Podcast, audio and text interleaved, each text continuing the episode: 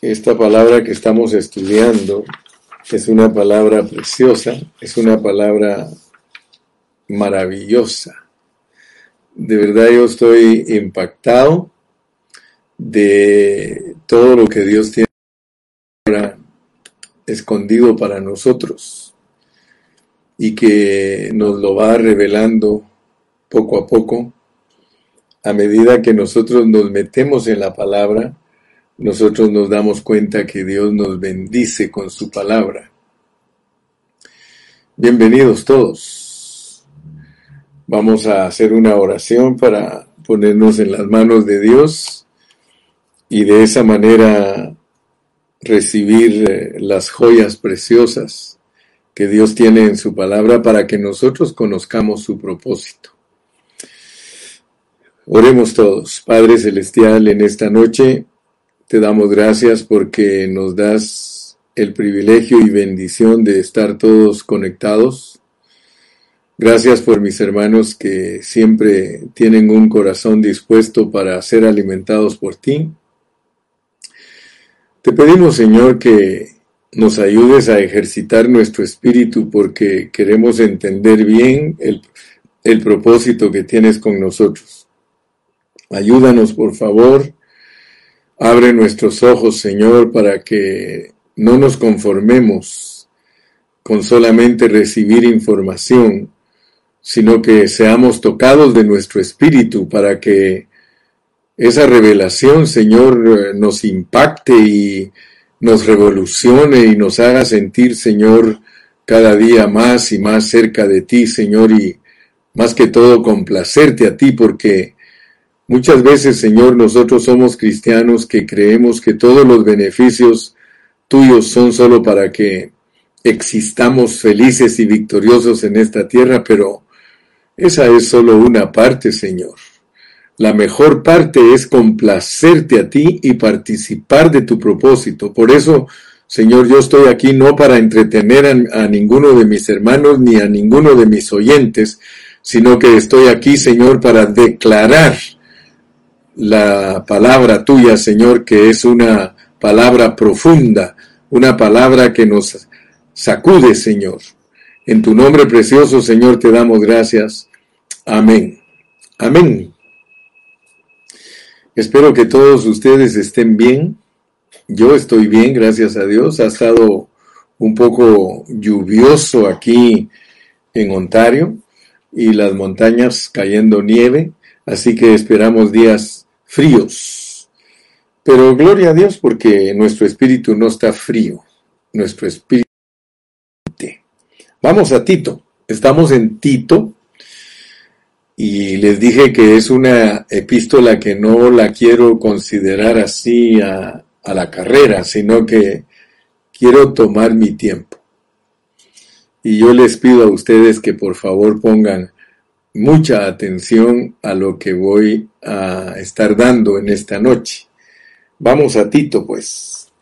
Tito, y leamos los primeros cinco versículos, porque en esos estoy y creo que ya más adelantito vamos a meternos más, pero ahorita queremos estar en Tito 1 del 1 al 5, porque aquí están muchos tesoros bien escondidos, pero usted los va a descubrir junto conmigo.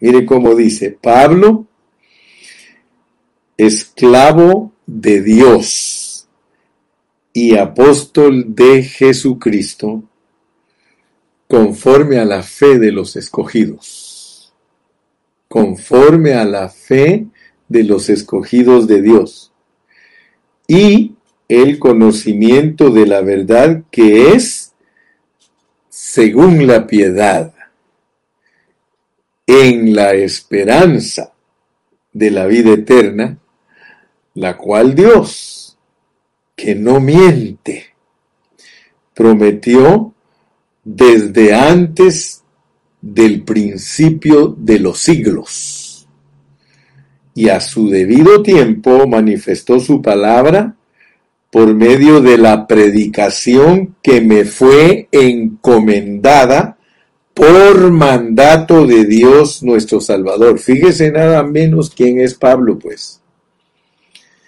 Y dije esta epístola a Tito, verdadero hijo en la común fe, común fe.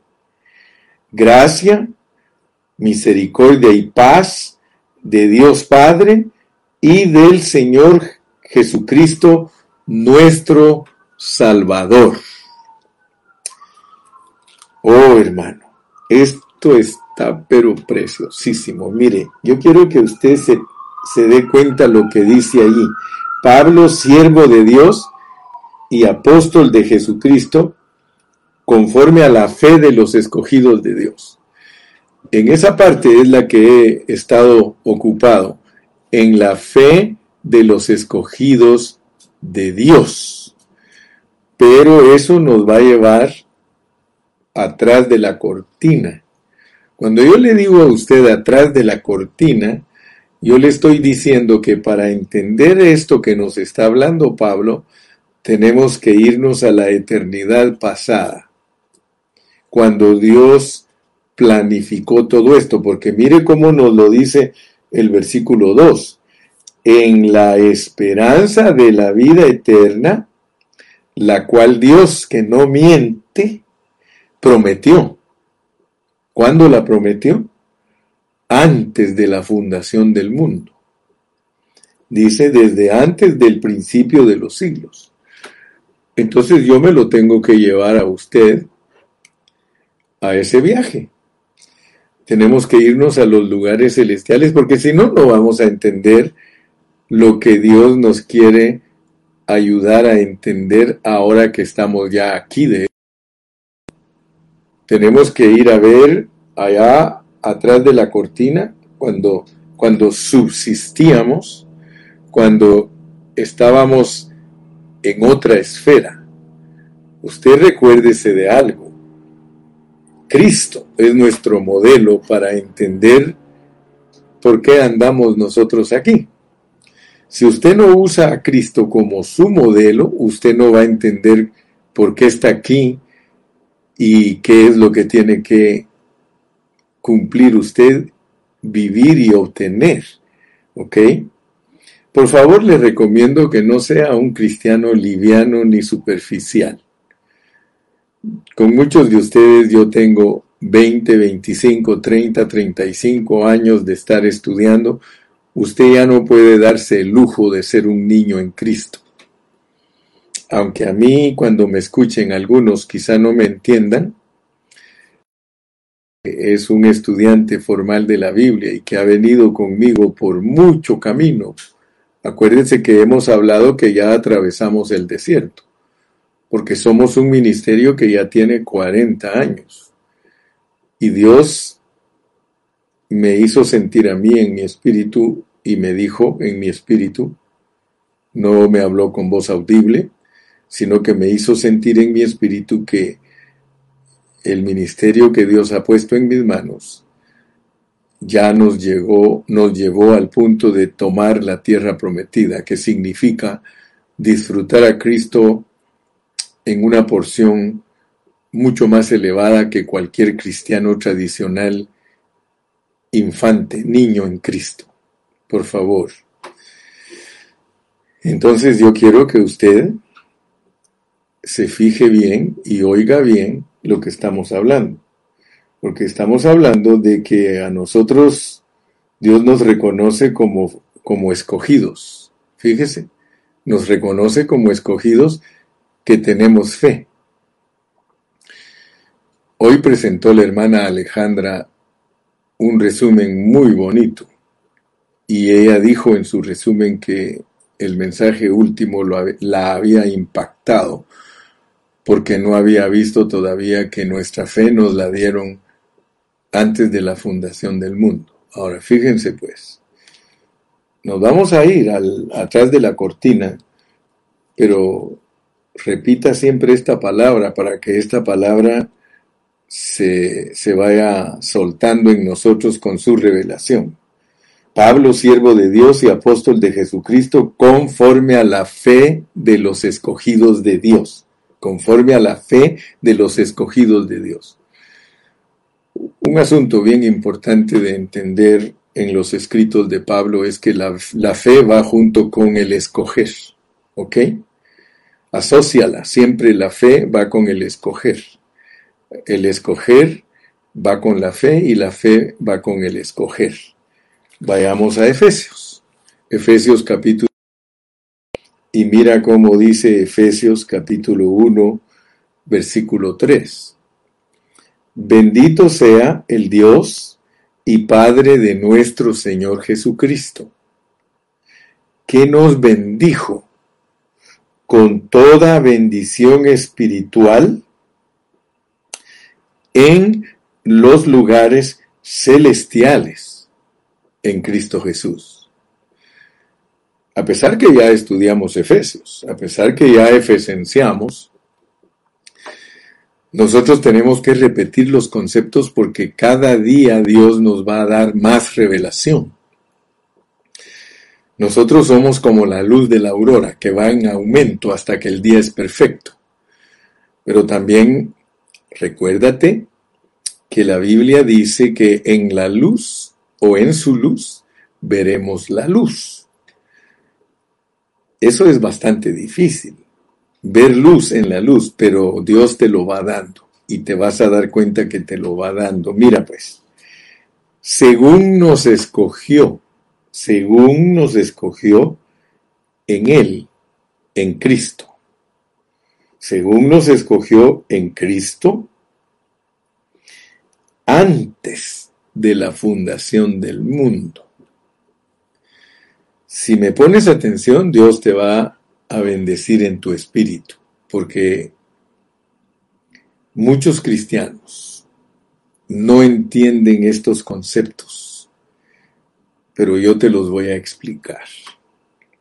Dice aquí que el Señor nos escogió en Cristo. Ahora fíjate cómo dice el 2.10 porque somos hechura suya, creados en Cristo Jesús. O sea, mira, la razón por la cual te estoy llevando hasta atrás de la cortina es porque hay un hablar divino que tienes que entender. Dice que los postreros serán primeros y los primeros serán postreros. O sea, mira cómo habla Dios. Para poder interpretar correctamente la palabra de Dios, tú tienes que usar la misma Biblia. Y eso se llama hermenéutica. Es la ciencia que trata los versículos en una forma severa, o sea que los prueba si encajan con el panorama bíblico. Por eso yo no tengo problemas, mira, dicen que las versiones están alteradas y que nos cambian eh, las palabras. Yo quiero decirte, no importa que los traductores le hayan cambiado palabras a la Biblia, hay algo que Dios no permite que le quiten a la Biblia y es su esencia la Biblia como algo completo tiene cosas que tú tienes que alcanzar a verlas para que no te vayas a desviar en opiniones humanas o interpretaciones humanas. Por supuesto, yo quiero siempre darte buenos consejos. Aquellos hermanos que dicen que a ellos nadie les puede enseñar la Biblia, sino que la unción, dicen ellos, que es la que los va a guiar a toda la verdad. Uno debe tener cuidado con esos hermanos, porque la unción, claro que te va a llevar a la palabra de Dios, pero no solo te va a llevar a la palabra de Dios, te va a llevar a los siervos que Dios les ha revelado para que la iglesia haya alcanzado la revelación que tiene en este tiempo. O sea que si yo digo que a mí ningún hermano me puede enseñar la Biblia, yo estoy muy mal. Y quiero que lo sepas. El hermano Carrillo tiene como su autoridad la Biblia, porque ella es la única autoridad. Pero yo no puedo ignorar a los siervos de Dios que fueron antes que yo, con la revelación que ellos nos han dado, porque a nosotros nos han enseñado hermanos que han sido antes que nosotros. Yo no nací sabiendo la Biblia. Yo tuve que ir aprendiendo de los siervos de Dios que han dejado su vida estudiando la palabra y que Dios los ha usado para abrirnos nuestros ojos.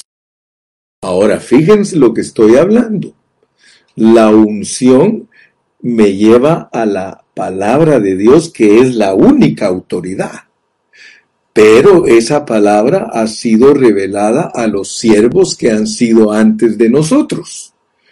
Entonces, decir yo que solo la unción me va a llevar a la palabra y no me va a llevar a los siervos que Dios ha usado para que abran mis ojos, yo no estoy usando la unción en la manera que Dios quiere que se use, porque el Espíritu te va a dirigir a los verdaderos hombres de Dios que han interpretado correctamente la Biblia. Ahora sí te digo algo para que quede bien claro el paquetito. No dependemos de los hombres. No dependemos, nosotros no tenemos a los hombres como una autoridad final la Biblia es la autoridad final, pero esos hombres, nosotros al escucharlos y al estudiar con ellos, comparamos lo que ellos dicen con la palabra y si ellos están correctos, nosotros tenemos que honrarlos. Me explico, ¿verdad? Estoy hablando de esto por una razón, mis amados. De que Dios usa a los hombres para darnos enseñanza y que nuestros ojos se vayan abriendo. Dios me usa a mí, el hermano Carrillo, porque yo respeto la palabra y respeto a los hombres que me han enseñado. Ahora yo estoy parado sobre los hombros de esos hermanos que Dios les reveló para que fueran nuestros maestros y nos enseñaran, y es posible veamos más porque estamos parados sobre los hombros de ellos.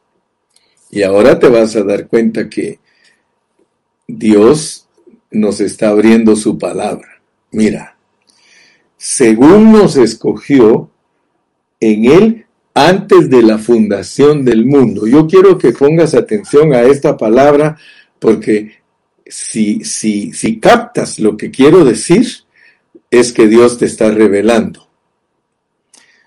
Primero quiero leer un salmo, solo un versículo. Vamos al Salmo 42, 1. O perdón, creo que es el 24. Salmo 24. Ahorita les digo cuál es. El Salmo 24. Salmo 24, 1. Salmo 24, 1. Mira cómo dice ese salmo, pues. Yo sé que tú lo has leído muchas veces. De Jehová es la tierra y su plenitud, el mundo y los que en él habitan. Si todavía no estás muy ejercitado de tu espíritu, aquí te va pues. De Jehová es la tierra. En toda la Biblia la tierra eh, representa al hombre, representa a Israel. Así que no hay pierde. Su plenitud, de acuerdo a Pablo, ¿quién es la plenitud de Cristo? Es la iglesia. Y el mundo. Y los que en él habitan, y los que en él habitan. Si, ya tienes a Israel la tierra, si tienes la plenitud la iglesia y tienes al mundo, las naciones, ¿quién más ¿Quién más habita aquí la tierra? Te pongo esa tarea. ¿Quién más? Que el Salmo 24 habla de todo lo que Dios tiene aquí en, aquí en la tierra tiene a Israel, aquí tiene la plenitud que es la iglesia, aquí tiene el mundo y tiene los animales. O sea que de Dios es todo. Cuando tú lees ese salmo, de Jehová es la tierra y su plenitud, el mundo y los que en él habitan. Así que el salmista, yo no sé si sabía lo que estaba diciendo, pero él estaba diciendo que Dios tiene creaciones. Dios crió a Israel, Dios crió la iglesia, Dios crió al mundo y Dios también crió a los animales. No te voy a dar detalles ni de Israel, te puedo dar unos cuantos detalles de la iglesia, que es la plenitud, pero ahorita yo quiero que tú me pongas atención porque dice que Él nos escogió en Cristo antes de la fundación del mundo. Ponme atención, porque Dios quiere que tú captes lo que el apóstol Pablo enseña. El apóstol Pablo está enseñando algo que después lo vamos a corroborar apóstoles nos ayudan a entenderlo un poquito mejor. Cuando Dios creó al pueblo de Israel, escucha bien, Él era un pueblo que Dios sabía que iba a existir, un pueblo físico que se llama Israel. Está representado en el Salmo 24 como la tierra. Dios hizo todos los planes para Israel. Pero aparte de eso, y por eso te digo que tienes que poner atención, aparte de eso, Él planificó su iglesia. Pero a su iglesia la planificó, dice, porque somos hechura suya, creados en Cristo Jesús. Ahora, fíjate pues, pero también creó al mundo al mundo. Pero aquí dice que a nosotros nos escogió antes de planificar el mundo, antes de fundar el mundo. O sea que tienes que poner mucha atención a lo que te estoy diciendo, porque nosotros no tenemos nada que ver con el mundo. Fíjate pues, fíjate lo que si Dios te abre tu entendimiento en esto que te estoy eh, compartiendo, ahora vas a darte cuenta lo que es el mundo. Porque el mundo tiene que ver con nosotros y nuestra fe. Juan dice que, ¿qué es lo que vence al mundo? Nuestra fe. Estamos hablando de la fe de los escogidos Nota, Israel no es gente de fe. El mundo no es gente de fe.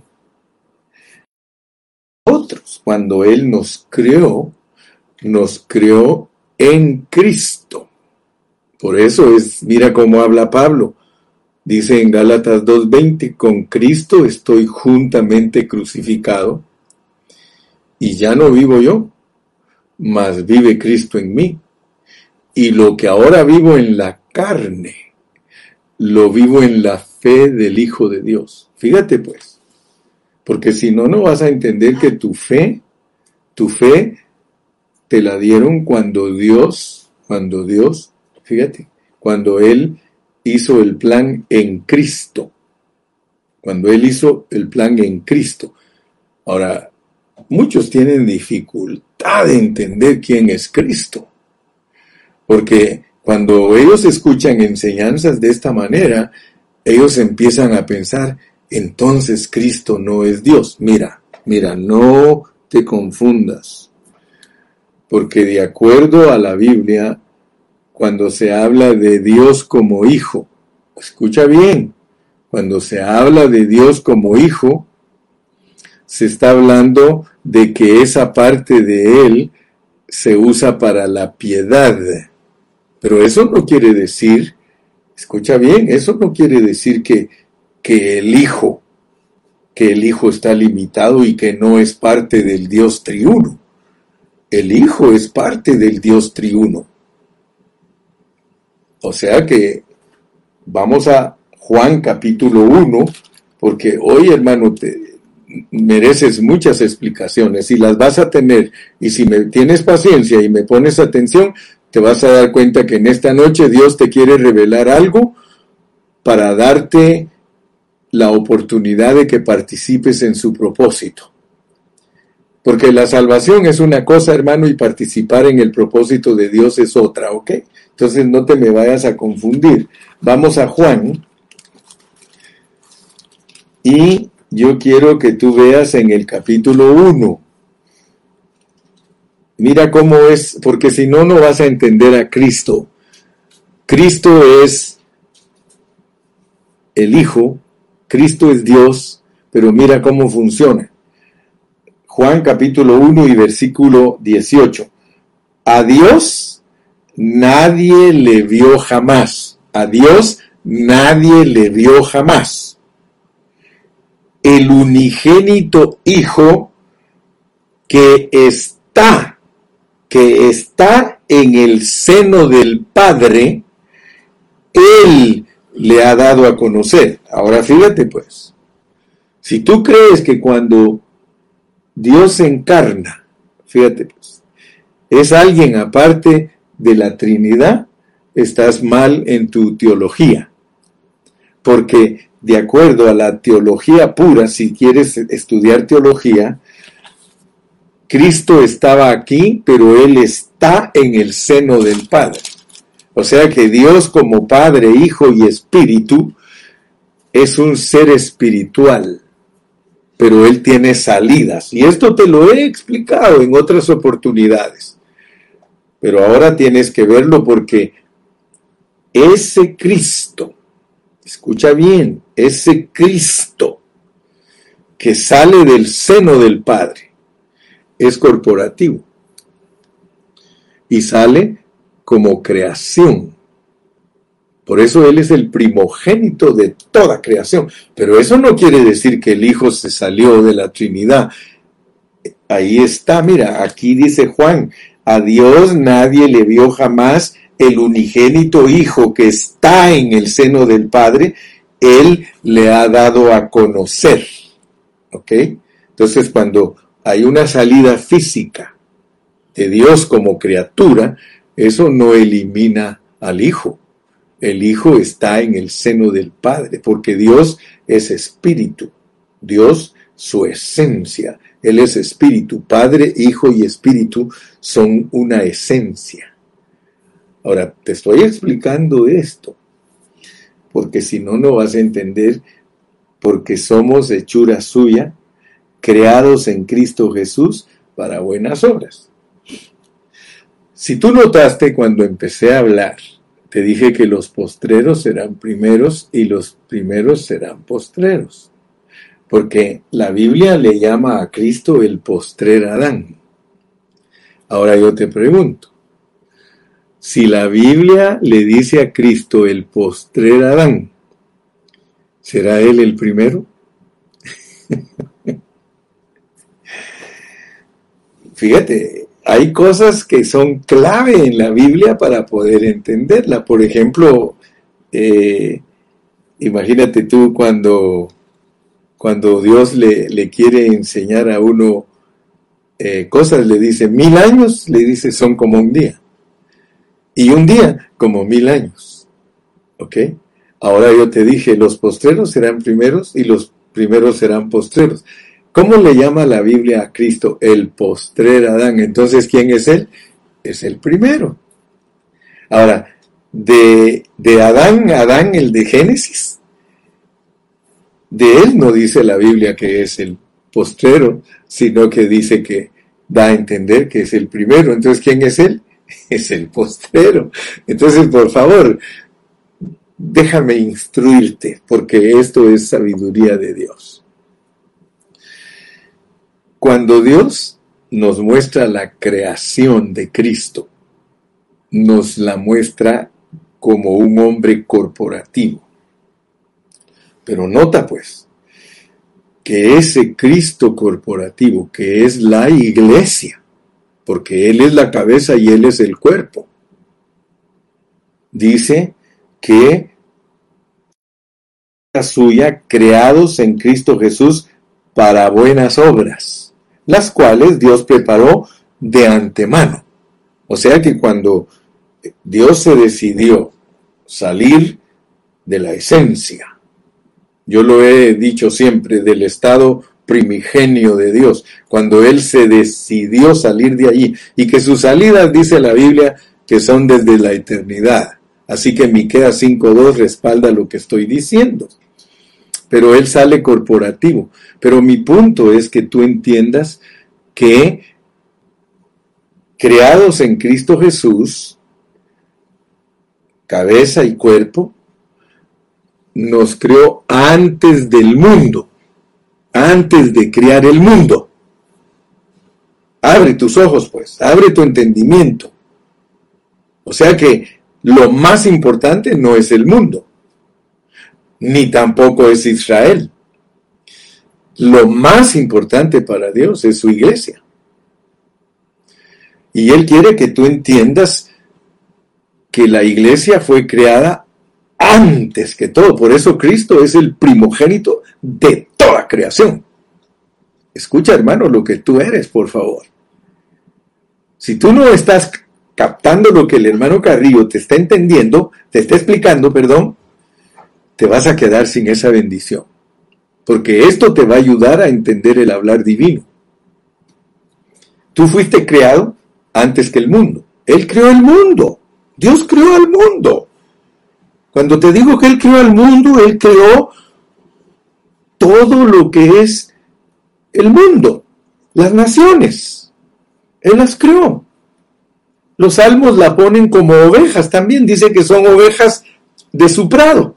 Lee con, con cuidado ese salmo y cuando te dice que el mundo son ovejas de su prado, mientras que Israel es ovejas de un redil y nosotros las ovejas de otro redil.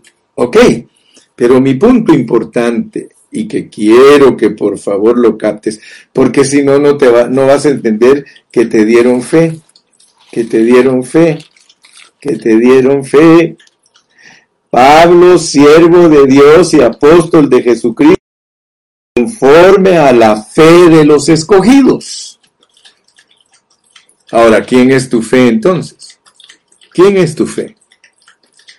Ya no vivo yo, mas vive Cristo en mí, y lo que ahora vivo en la, en la carne, lo vivo en la fe del Hijo de Dios. Ese es mi punto que quiero que entiendas. Nosotros, la razón por la cual tenemos fe es porque somos escogidos en Cristo. Y Él nos identificó con su fe.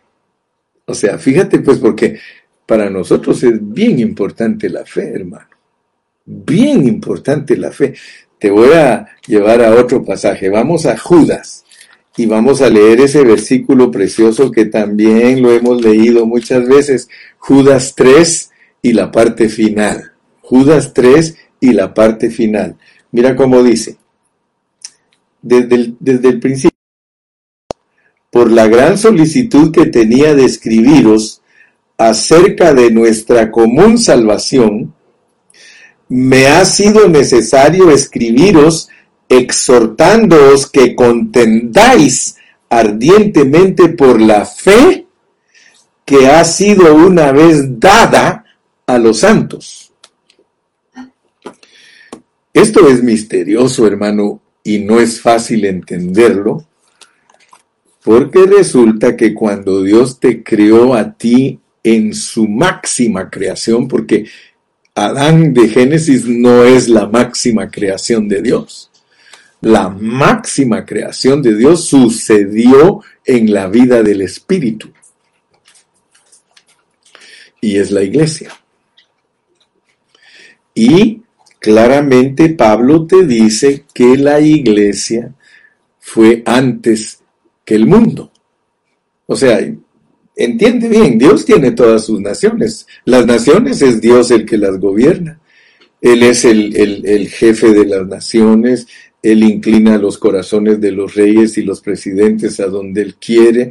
Él es el que mueve todas las piezas de las naciones. Si Él quiere hay guerra, si no quiere no hay guerra. Él controla toda la historia del mundo. Pero a ellos los hizo después que a nosotros. Ahora vas a entender, mira, te lo voy a comprobar con Biblia, porque a pesar de que ya la computer te está sonando, por ejemplo, mira, vamos a Juan 17. Vas a darte cuenta de algo precioso ahí en Juan 17. Y ahora vas a entender más el hablar de Cristo, porque Pablo es el que descubre los misterios que el Señor Jesucristo nos puso acá. ¿Ok? Mira cómo dice Juan 17, pues. Juan 17 quiero que leamos un versículo primero y luego vamos a ver otros. ¿Ok? Vea, leamos el 17-24 porque ahora ya me vas a entender más. Padre, Padre, aquellos que me has dado, quiero que donde yo estoy, también ellos estén conmigo, para que vean mi gloria que me has dado. Porque me has dado, me has amado desde antes de la fundación del mundo. Fíjese pues. Nosotros somos aceptos en el amado. Tú sabes que ese hablar es de Dios. Tú y yo somos aceptos en el amado. O sea que debido a que somos una creación corporativa junto con él, wow, hermano, eso, eso, eso, como dice, blow my mind, eso te pone fuera de onda, hermano. Pero la, la, el asunto es de que aquí dice, porque me has amado desde antes de la fundación del mundo. Fíjese, hermano, cómo habla Cristo. Regresemos ahora a los primeros versículos, porque ahora vas a entender, ahora vas a entender mejor. Dice, estas cosas habló Jesús y levantando los ojos al cielo dijo, Padre, la hora ha llegado, glorifica a tu Hijo para que también tu Hijo te glorifique a ti. Como le has dado potestad sobre toda carne, para que dé vida eterna a todos los que le diste.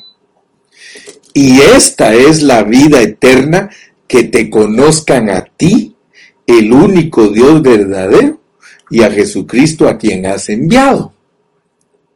Yo te he glorificado en la tierra. He acabado la obra que me diste que hiciese. Ahora pues, Padre, glorifícame tú al lado tuyo con aquella gloria que tuve contigo antes que el mundo fuese. Fíjate pues. Porque esto te mete, hermano, a una revelación profunda, hermano. Nosotros fuimos creados en Cristo Jesús, hermano, antes que Adán. ¡Wow! Si yo fui creado en Cristo y Cristo fue creado antes que, que Dios creara el mundo, entonces, hermano, yo pertenezco a una estirpe celestial. Tú perteneces a una estirpe celestial. Aleluya. Hermano, mira, es que realmente el, el, Evangelio tradicional nos ha tenido perdidos en conceptos y en cosas que ni entendemos. Pero la pureza de la palabra, hermano, es la que te va a ayudar a que verdaderamente captes. Fíjate que Dios te está abriendo su palabra porque te quiere dar participación en ser un vencedor. Dios te está abriendo tu palabra, su palabra, hermano, porque Él quiere que tú captes verdaderamente su propósito. Mira, dice, y te lo voy a volver a leer. Ahora pues, Padre, glorifícame tú al lado tuyo con aquella gloria que tuve contigo antes que el mundo fuese. He manifestado tu nombre los hombres que del mundo me diste, tuyos eran, tuyos eran. Fíjate pues, cuando tú estudias la Biblia, el Señor Jesucristo en Juan 14 te dice que en resurrección Él es el Padre. Ahora fíjate, tú tienes que entender que antes que nosotros viniéramos aquí, Dios tenía tratos con nosotros. Tenía con nosotros. Vamos a regresar otra vez a Efesios. Mira los tratos que Dios tenía con nosotros. Y Pablo es el único que Dios eligió para que nos abra los ojos. Por eso él dice, yo oro para que ejerciten su espíritu, yo oro para que les des un espíritu de sabiduría y de revelación y que les abras los ojos para que sepan cuál es la esperanza a la cual los has llamado. Fíjate pues. Versículo 4 según nos escogió, según nos escogió en Él, antes de la fundación del mundo, para que fuésemos santos y sin mancha delante de Él, en amor, habiéndonos predestinado para ser adoptados hijos suyos por medio de Jesucristo, según el puro afecto de su voluntad. Ok. Mira este versículo. Mira este versículo, porque este versículo me ha golpeado fuertemente, el versículo 12. Después de que Pablo nos dice que Dios nos escogió, que Dios nos predestinó y que era un misterio que estaba escondido y que a nadie se lo había revelado, sino que se lo reveló a él. Por eso Pablo es muy confiable. Yo amo a Pablo. Amo a Cristo, hermano, pero amo a Pablo porque a él lo usó Dios para que nos abra los ojos. Mira, dice, dándonos, estoy en el versículo número 9, dándonos a conocer el misterio de su voluntad, según su buen placer, el cual se había propuesto en sí mismo de reunir todas las cosas en Cristo en la dispensación del cumplimiento de los tiempos, así las que están en los cielos como las que están en la tierra. Fíjese pues, porque muchos no han captado que Cristo no solo tiene que ver con asuntos terrenales, Él tiene que ver con nosotros en asuntos celestiales, Él tiene que ver con nosotros desde antes que viniéramos aquí. Ahora, dice Pablo en el versículo 12, a fin de que seamos para alabar gloria, y fíjate que está en el cielo ahorita Pablo, nosotros los que primeramente esperábamos en Cristo. Wow, hermano. Ese versículo me hace pedazos. Nosotros estuvimos esperando, hermano. En la esfera celestial estuvimos esperando. Fíjate, esperando a fin de que seamos para alabanza de su gloria nosotros los que primeramente esperábamos. ¿Qué es esperar? Esperanza. ¿Y qué estamos leyendo aquí, hermano, en Tito? Pablo, siervo de Dios y apóstol de Jesucristo, conforme a la fe de los escogidos de Dios y el conocimiento de la verdad que es por medio de, según la encarnación, en la esperanza de la vida eterna. Fíjate, la fe de los escogidos para esperanza. La fe de los escogidos, Efesios 1, para esperanza. Mira lo que dice el versículo 15. Por esta causa, por todo lo que nos dice del versículo 1 al 14, por esta causa, también yo habiendo oído de vuestra fe. en el Señor Jesús y de vuestro amor para me puse a orar por ustedes porque ustedes tienen que entender Ustedes hablan de Cristo y ustedes hablan de que tienen fe en Cristo, pues quiero explicarles cómo la fe. La fe es la fe de los escogidos que fuimos creados antes de la fundación del mundo, antes que Dios planificara las naciones, ya tenía planificada la iglesia, ya tenía planificado a Cristo, ya tenía planificada la cabeza y el cuerpo, todo hermano, nosotros por eso Pablo en Primera de Corintios 15 dice que nosotros venimos acá con dos semejanzas. Dos semejanzas. Traemos la semejanza de Cristo, que gloria a Dios, es postrera. ya sabes ahora cómo habla el hermano Carrillo traemos la semejanza postrera porque Cristo es el Adán, el postrer Adán, pero eso ya sabes qué significa, que los postreros son primeros. Y traemos la semejanza de el primero, que es el postrero. Oh, gloria al nombre precioso de Cristo Jesús, hermano. Alábale, alábale si puedes, hermano. Yo estoy pero hoy le decía a un hermano, mira hermano, a mi esposa le dije, mija, estoy loco, estoy loco, pero en todo. Ella me dijo, pues entonces ya no estudies. No, le dije, estoy loco en todo el buen sentido de la palabra. Estoy en la locura de Dios que es más cuerda que la sabiduría de los hombres. Pablo, siervo de Dios, y apóstol de Jesucristo conforme a la fe de los escogidos de Dios. Hermano, desde allá, desde allá ya venías marcado con fe, ya venías marcado y por eso con la fe logras todo. Imagínate, por eso yo digo, una pregunta, ¿qué es primero? Eh, ¿La fe o que Cristo haya entrado en ti? Yo por eso, mira, escribo notas y sabes cómo puse aquí una nota, mira, para que, entiendas mi locura. Puse inexplicable.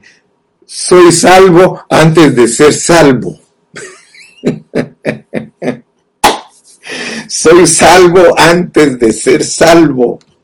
Hermano, la locura de Dios está tremenda, hermano. La sabiduría de Dios está tremenda, mi amado mi punto importante hoy y ahorita te, los poquitos minutos que me quedan los quiero usar para que entiendas por qué Dios no quiere, escucha bien, Dios no quiere que participes en las cosas del mundo. El mundo es punto y aparte. La iglesia es punto y aparte. Si tú te pones a leer Vamos a regresar otro poquito a Juan 17, porque el hablar de Cristo lo tienes que entender, mi amado hermano. Entiende el hablar de Cristo, porque el hablar de Cristo es riquísimo. Mira pues, íbamos por el versículo 6, Juan 17, 6. He manifestado tu nombre a los hombres que del mundo me diste. Tuyos eran. Él aquí está diciendo que Él era glorioso allá, Imagínate quién era Cristo glorioso allá y que todos nosotros éramos de Él. Así que no te menosprecies, entiende el propósito de Dios, Él te va a aclarar en tu mente lo que significa ser escogidos y predestinados. ¿Sabes por qué? Porque Él te dio una ruta, Él te marcó una ruta y un itinerario del cual no debes de salirte. Tuyos eran y me los diste y han guardado tu palabra. Ahora han conocido que todas las cosas que me has dado. ¿Qué cosas le ha dado? A nosotros, que éramos de allá. Tuyos eran. Porque allá, él está hablando de allá como, como el Padre. Tuyos eran. Y me los diste. Y aquí me vine a identificar como hijo y me los diste a todos. Y ahora ya entendieron ellos que proceden de ti Fíjate lo que, lo que Cristo dijo. O sea que Él secretamente les, les reveló a sus discípulos y les dijo esto y esto y esto es así. ¿Usted cree que alguien iba a dar su vida por Él y que se iba a dejar matar si no le hubiera revelado lo que eran? Yo espero que esto te esté preparando para que te maten. Yo espero que esto te prepare para que te dejes matar, para que te dejes crucificar, para que crucifiques tu carne que me diste, les he dado, y ellos las recibieron y han conocido verdaderamente que salí de ti. Ahora ellos ya entendieron, fíjese que los discípulos entendieron que ellos salieron junto con Cristo. ¡Wow! Y han creído la fe, la fe que les diste allá, Señor, mira, han creído que tú me enviaste. Ellos estaban locos, hermano. Los, discípulos estaban locos ellos cuando Dios les, les reveló, cuando Cristo les reveló lo que ellos eran, hermano. A ellos ya no les importó nada de este mundo, nada. Cuando ellos captaron que ellos fueron creados antes del mundo y que les explicó él qué eran los secretos de todos los políticos y el mundo y las naciones, hermano. Si Dios les reveló a sus discípulos como te está revelando a ti ahora. Ahora te llegó tu hora, pues. Dice, yo ruego por ellos. Yo ruego por ellos. Yo no ruego por el mundo. Ah, te das cuenta. Te das cuenta. Yo no ruego por el mundo, sino por los que me diste, porque tuyos son. Ahora, Él nos mandó, fíjate que cómo nos mandó, porque el Hijo pródigo es la mejor enseñanza para nosotros para entender cómo fue nuestra venida del cielo para la tierra nos, nos, nos echó, como dice Job, somos de ayer y no sabemos nada. Nos echó ciegos al mundo, hermano, nos puso.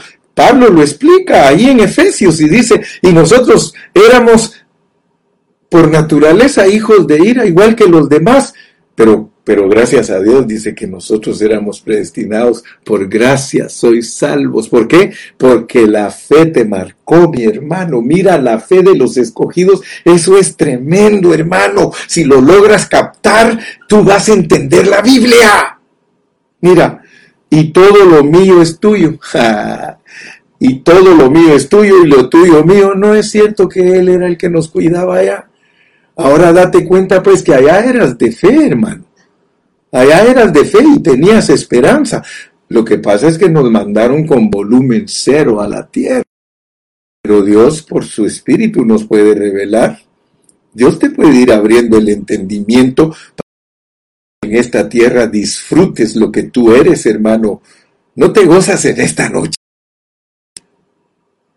Y mira, dice, y ya no estoy en el mundo, y ya no estoy en el mundo, y ahí estaba con ellos y les dice, ya no estoy en el mundo, mas estos están en el mundo.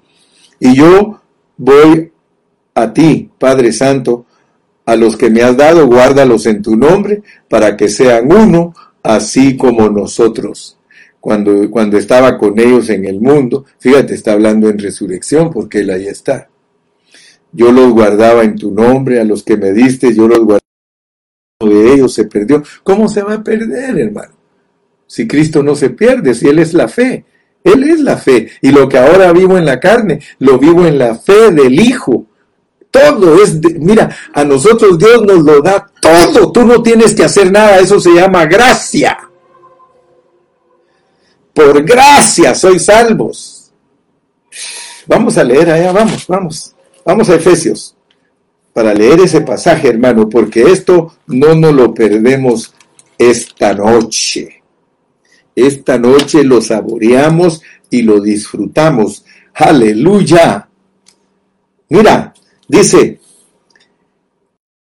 capítulo 2, para que tú veas, Efesios 2, y Él os dio vida a vosotros cuando estabais muertos en vuestros delitos y pecados. O sea que te pasó por, esa, por ese colador, te tienen que pasar, porque si no nos pasan por ese colador, no hay forma que Dios condene después lo vas a entender, en los cuales anduvisteis en otro tiempo, siguiendo la corriente de este mundo, conforme al príncipe de la potestad del aire, el espíritu que ahora opera en los hijos de desobediencia, entre los cuales también todos nosotros vivimos en otro tiempo en los deseos de nuestra carne, haciendo la voluntad de la carne y de los pensamientos, y éramos por naturaleza hijos de ira, lo mismo que los demás. Pero Dios, pero Dios que es rico en misericordia, por su gran amor con que nos amó, aun estando nosotros muertos en nuestros pecados, nos dio vida juntamente con Cristo, por gracia sois salvos. Y, y juntamente con Él nos hizo, nos resucitó y asimismo nos hizo sentar en los lugares celestiales con Cristo Jesús. Mostrar, mira para qué es todo, para mostrar en los siglos venideros las abundantes riquezas de su gracia en su bondad para con nosotros en Cristo Jesús, porque por gracia sois salvos por medio de qué? De la fe. Aleluya.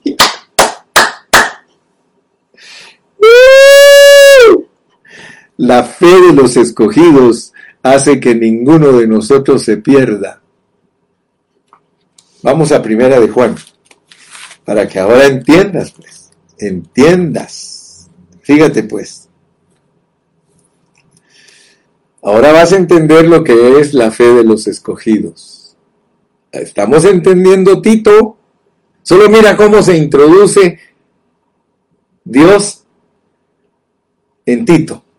¿Qué quiere Dios que sepamos? Porque vamos a desarrollar Tito y es, y es importante entender esto. Eh, primera de Juan capítulo 4.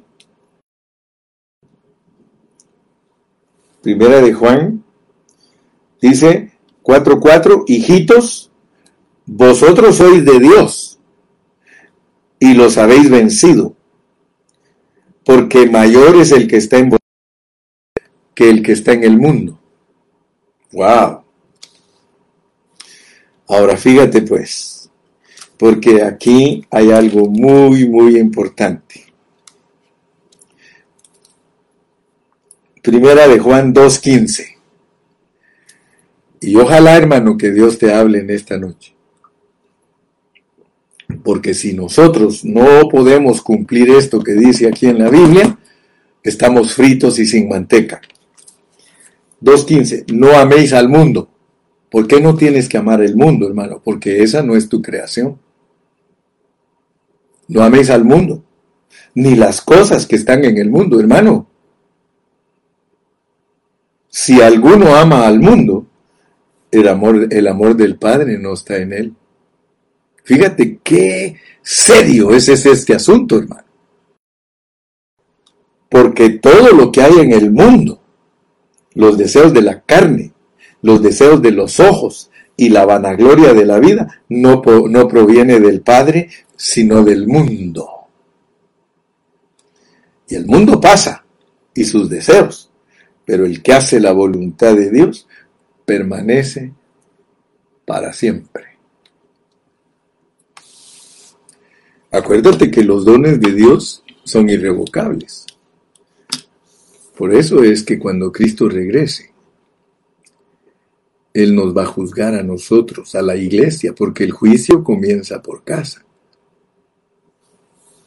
Porque nosotros fuimos creados aparte del mundo. Nosotros no tenemos arte, ni parte, ni suerte con este mundo. El Señor Jesucristo, hermano. Él dijo, mi reino no es de este mundo. Yo no soy de aquí, dijo. ¿Te das cuenta por qué el hermano Carrillo es fuerte contigo? diciéndote que no seas muy patriota con tu nacionalidad, tú no eres de aquí.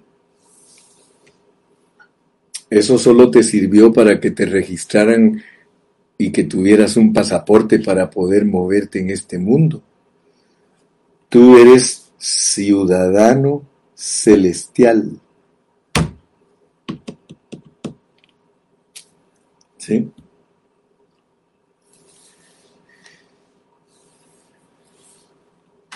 Ahora entendiste, ¿verdad?, lo que significa que fuimos escogidos y predestinados antes de la fundación del mundo. Fíjate que el mundo son las naciones. Termino con este versículo. Vamos a Mateo 25, 31. Mateo 25, 31. Y te vas a dar cuenta que el mundo, Dios tiene planes con el mundo. Tú ya lo sabes, ¿verdad? Él tiene planes con Israel porque de Israel y de ambos pueblos hizo uno, pero a las naciones les tiene también reservadas sus cosas. 25-31. Cuando el Hijo del Hombre venga en su gloria y todos los santos ángeles con él, entonces se sentará en su trono de gloria y serán reunidas delante de él todas las naciones, el mundo. Le van a reunir al mundo y va a apartar los unos de los otros como aparta el pastor las ovejas de los cabritos. Fíjate pues, el mundo son ovejas y cabritos. El mundo son ovejas y cabritos. La iglesia tiene solo ovejas. Y pondrá las ovejas a su derecha y los cabritos a su izquierda.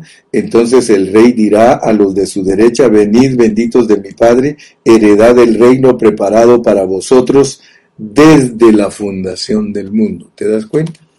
¿Te das cuenta que las naciones van a entrar al milenio? Las naciones van a entrar al reino porque con ellos tiene tratos desde que los fundó. O sea que hay hombres que son totalmente adámicos. Ahora vas a saber la diferencia. Hay hombres en esta tierra, no, no te lo dicen, Dios no te dice este es así, ese es así, pero tienes que saber que entre todos nosotros, toda la gente donde nos movemos, nosotros somos divinos humanos hay unos que son netamente humanos. Por eso la maldad, ¿ves? La maldad. Y a muchos cristianos los alcanza el mundo con su maldad.